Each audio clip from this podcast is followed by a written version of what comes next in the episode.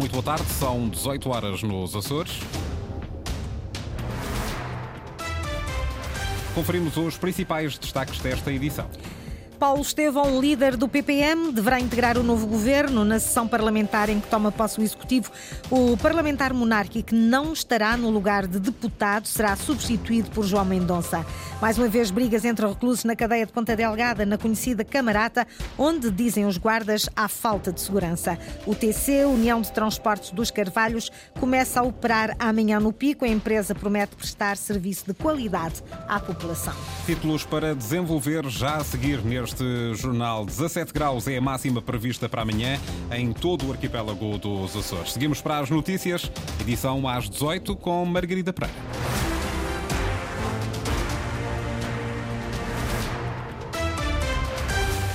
O deputado do PPM, Paulo Estevão, deverá deixar o Parlamento e assumir o cargo de membro do Governo Regional. Antena Açores sabe que o parlamentar monárquico será substituído na cerimónia de tomada de posse do Executivo, marcada para segunda-feira, por João Mendonça, empresário agrícola do Corvo, Ricardo Freitas. Paulo Estevão vai deixar o Parlamento após quatro mandatos consecutivos. Segundo apurou a Antena Açores, o deputado do PPM, eleito pelo Corvo, vai sair da Assembleia para assumir funções no Governo Regional. Tudo indica com a pasta dos assuntos parlamentares. Paulo Estevão irá juntar-se assim a José Manuel Bolheiro e a Artur Lima, os líderes do PSD e do CDS, no novo executivo de coligação. Uma alteração que obriga o PPM a fazer substituir a sua representação parlamentar na Assembleia Regional. Na cerimónia de tomada de posse do governo, marcada para segunda-feira, Paulo Estevão será substituído por João António Mendonça, empresário agrícola no Corvo, mas não está ainda decidido se mais algum dos candidatos do PPM, na lista pelo Corvo, poderá vir a assumir no futuro o cargo de deputado. Diolinda Estevão, mulher de Paulo Estevão, é o nome que se segue na lista, mas é professora da Escola Musim da Silveira e diretora do Ecomuseu do Corvo e deverá manter-se nessas funções. Também Paulo Margato, o candidato seguinte, é presidente do Conselho de Administração da Unidade de Saúde do Corvo e diretor clínico e delegado de saúde, cargos incompatíveis com os de deputado regional. Independentemente dessa dúvida quanto ao futuro parlamentar do PPM, Paulo Estevão, um dos mais antigos deputados em funções, deverá mesmo deixar o cargo. Foi eleito pela primeira vez em 2008 e já completou quatro legislaturas consecutivas, ou seja, 16 anos. A lista com a composição dos novos membros do governo só amanhã será entregue por José Manuel Bolheiro ao representante da República para os Açores. Mais uma vez, violência entre reclusos na cadeia de Ponta Delgada foi na conhecida Camarata, com muitos detidos, onde os guardas afirmam não existir segurança. Uma situação explosiva, considera o Sindicato da Guarda Prisional, Luís Branco. As agressões entre reclusos voltaram a acontecer na cadeia de Ponta Delgada. Os guardas prisionais não puderam intervir, estava em causa a sua segurança pessoal. Nós estamos a falar de uma camarata que o sindicato, ao longo de dois anos, bem alertar que devia estar fechada. É uma camarata que não tem condições nenhumas, era uma antiga zona de zona oficinal, onde colocaram, neste momento, lá 35 reclusos e que no domingo às duas da manhã se envolveram em agressões entre eles.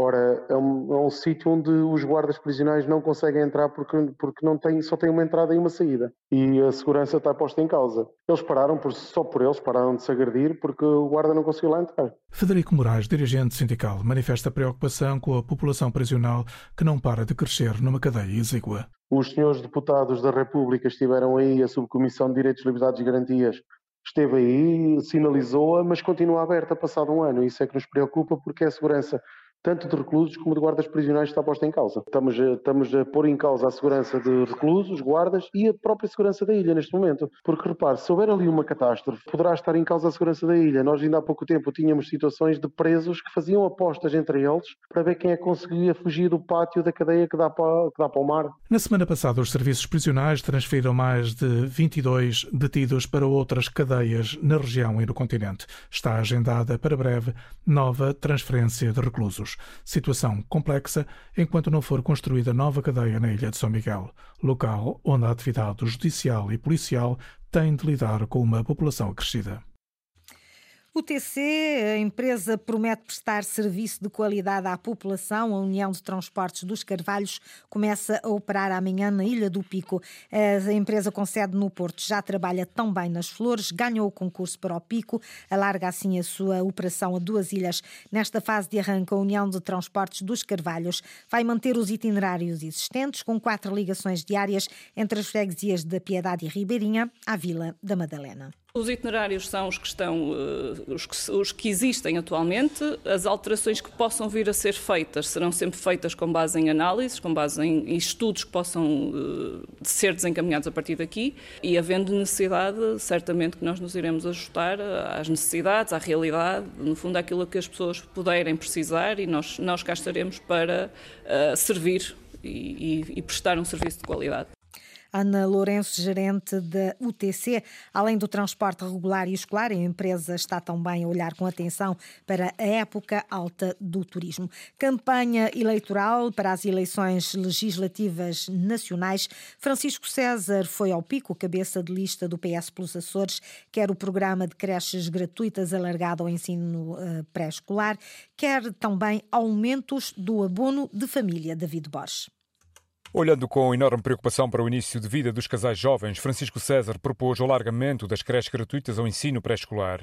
A ambição, segundo o cabeça de lista socialista pelo Círculo Eleitoral dos Açores, é determinante para os jovens garantirem rendimentos que contribuam para a constituição de família. Depois de termos permitido e de termos providenciado meios ao Governo Regional para que tornasse as creches gratuitas, nós temos uma ambição maior. E essa ambição é de irmos mais longe, para que todo o pré-escolar fique gratuito. E que para isso as famílias tenham, para todas as famílias e não apenas para aquelas mais carenciadas, tenham a oportunidade de poder ter filhos e de isso não constituir um encargo no seu orçamento familiar. Além desta medida, durante uma visita ao Centro de Apoio à Criança da Santa Casa da Misericórdia da Madalena, Francisco César defendeu o aumento do abono de família acompanhando a inflação, bem como melhores medidas ao nível da habitação. O problema é que às vezes o mercado, com a ausência de habitação que nós temos, faz com que, em vez de haver casas apenas até 300 euros, o valor do arrendamento é muito mais alto. Daí a importância de nós retirarmos para a frição desse apoio, para a atribuição desse apoio, este mesmo teto e nós podermos triplicar ou quadruplicar o número de famílias e de jovens que têm capacidade para aceder ao arrendamento. Assim, mesmo que o arrendamento seja um preço mais alto, o Estado estará ao lado desses jovens para comparticipar parte deste arrendamento. Francisco César destacou, por outro lado, o turismo e a produção de vinha e de vinho como setores económicos determinantes para a dinamização da Ilha do Pico e que precisam continuar a merecer o máximo de atenção por parte da República mais meios e remunerações equiparadas à função pública para os funcionários das IPSS que estão no combate aos problemas sociais. O LIVRE quis dar visibilidade a esta problemática. José Azevedo, cabeça de lista à Assembleia da República, esteve hoje na UMAR, no dia em que a Procuradoria-Geral da República divulgou os números da violência doméstica em Portugal. Ana Paula Santos. Hoje, o cabeça de lista do LIVRE à Assembleia da República esteve na UMAR, ontem esteve numa outra instituição instituição, José Azevedo, constatou em ambas a mesma falta de meios. Ontem falávamos com a, com a Novo Dia, que, que, nos diz que apoiam diariamente, na zona de Ponta Delgada, um bocadinho na Ribeira Grande, 400 pessoas, sem abrigo, com situações de, de toxicodependência, com situações de, de prostituição. Portanto, são pessoas que trabalham em condições muito difíceis, com remunerações muito baixas e dão uma resposta insuficiente porque eles não podem fazer mais. E o Estado está-se a admitir desse papel. Na UMAR, esta tarde, José Azevedo confessa que foi mais para ouvir quem trabalha nesta instituição de apoio às vítimas de violência doméstica. As senhoras chegam a nós por vontade própria, eh, por encaminhamentos de outras associações, de outros serviços. E, portanto, nós disponibilizamos o acompanhamento psicológico, jurídico e psicossocial, grátis e sigiloso. A Presidente da UMAR diz que não param de chegar os pedidos de apoio. Nesta altura, a violência psicológica é aquela que mais preocupa nos Açores. A percepção que nós temos é que tem vindo a aumentar.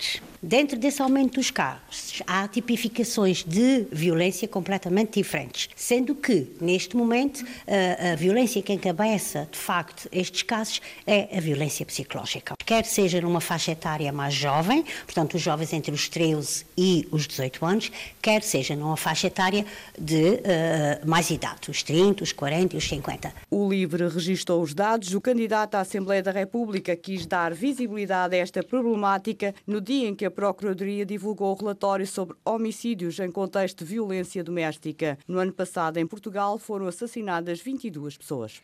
O Santa Clara ficou pelo caminho nos quartos de final da Taça de Portugal. A equipa açoriana marcou primeiro, mas o Futebol Clube do Porto deu a volta ao resultado. Depois de vencer hoje por 2 a 1, o Porto segue para as meias finais. Carlos Rodrigues. 22 dias depois foi retomado o encontro que havia sido interrompido devido ao mau tempo e começou da melhor maneira para o Santa Clara, um arremesso de linha lateral que culminou no golo de Rafael Martins, que assim colocou o Santa Clara na frente logo no reinício da partida.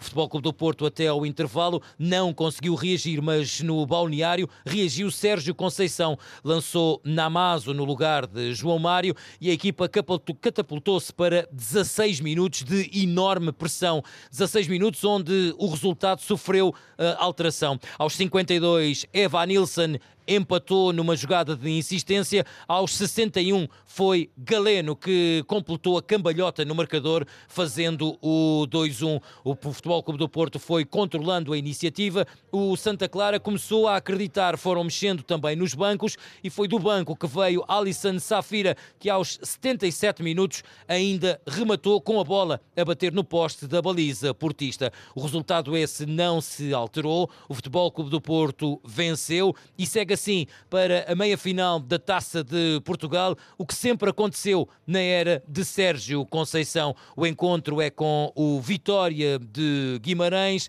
Antes há jogo com o Sport Lisboa e Benfica para o campeonato. É já domingo no estádio do Dragão. Apesar da derrota e da eliminação da Taça de Portugal, Vasco Matos, treinador do Santa Clara, ficou satisfeito com a atitude dos seus jogadores em campo. Dar os parabéns à minha equipa por, por aquilo que foi a campanha na Taça, por aquilo que foi o comportamento também ao longo desta competição e depois uma entrada muito forte, como disse na primeira parte. Tínhamos, tínhamos programado isso mesmo e as coisas resultaram tínhamos trabalhado muito o lançamento as coisas resultaram e a equipa respondeu muito bem. Consentimos os dois golos, também mérito do adversário, obviamente, uma equipa forte, com, com muitos valores individuais. E mesmo assim nós não baixámos os braços. Fomos atrás do resultado, temos bola no posto, sempre a acreditar naquilo que é o nosso trabalho e a seguir em frente. Vasco Matos satisfeito com os seus jogadores. Já Sérgio Conceição, técnico do Futebol Clube do Porto, considera que apesar da vitória há aspectos a melhorar na sua equipa. Sofremos dois golos, um a acabar em Barcelos e outro, e outro aqui hoje. São situações que temos, temos que corrigir, mas também há algum mérito do adversário. Mas a equipa, a equipa esteve, esteve tranquila no sentido de perceber o que, é que, o que é que não estávamos a fazer, porque estávamos a jogar não só contra 11, era com o vento também porque ainda agora apanhei um processo uh, por dizer isto no final do Rio Ave uh, e o 12 segundo uh, elemento que pode interferir na nossa dificuldade pode ser o vento, a chuva, como foi aqui nos Açores há umas semanas atrás. As reações dos técnicos após o apito final do Santa Clara Futebol Clube do Porto. Os açorianos dizem adeus à Taça de Portugal nos quartos de final. Jornal das 18 com a jornalista Margarida Pereira. Recordo-lhe que as notícias da região estão em permanência na internet. Passe por acores.rtp.pt ou pelo Facebook da Antena Açores.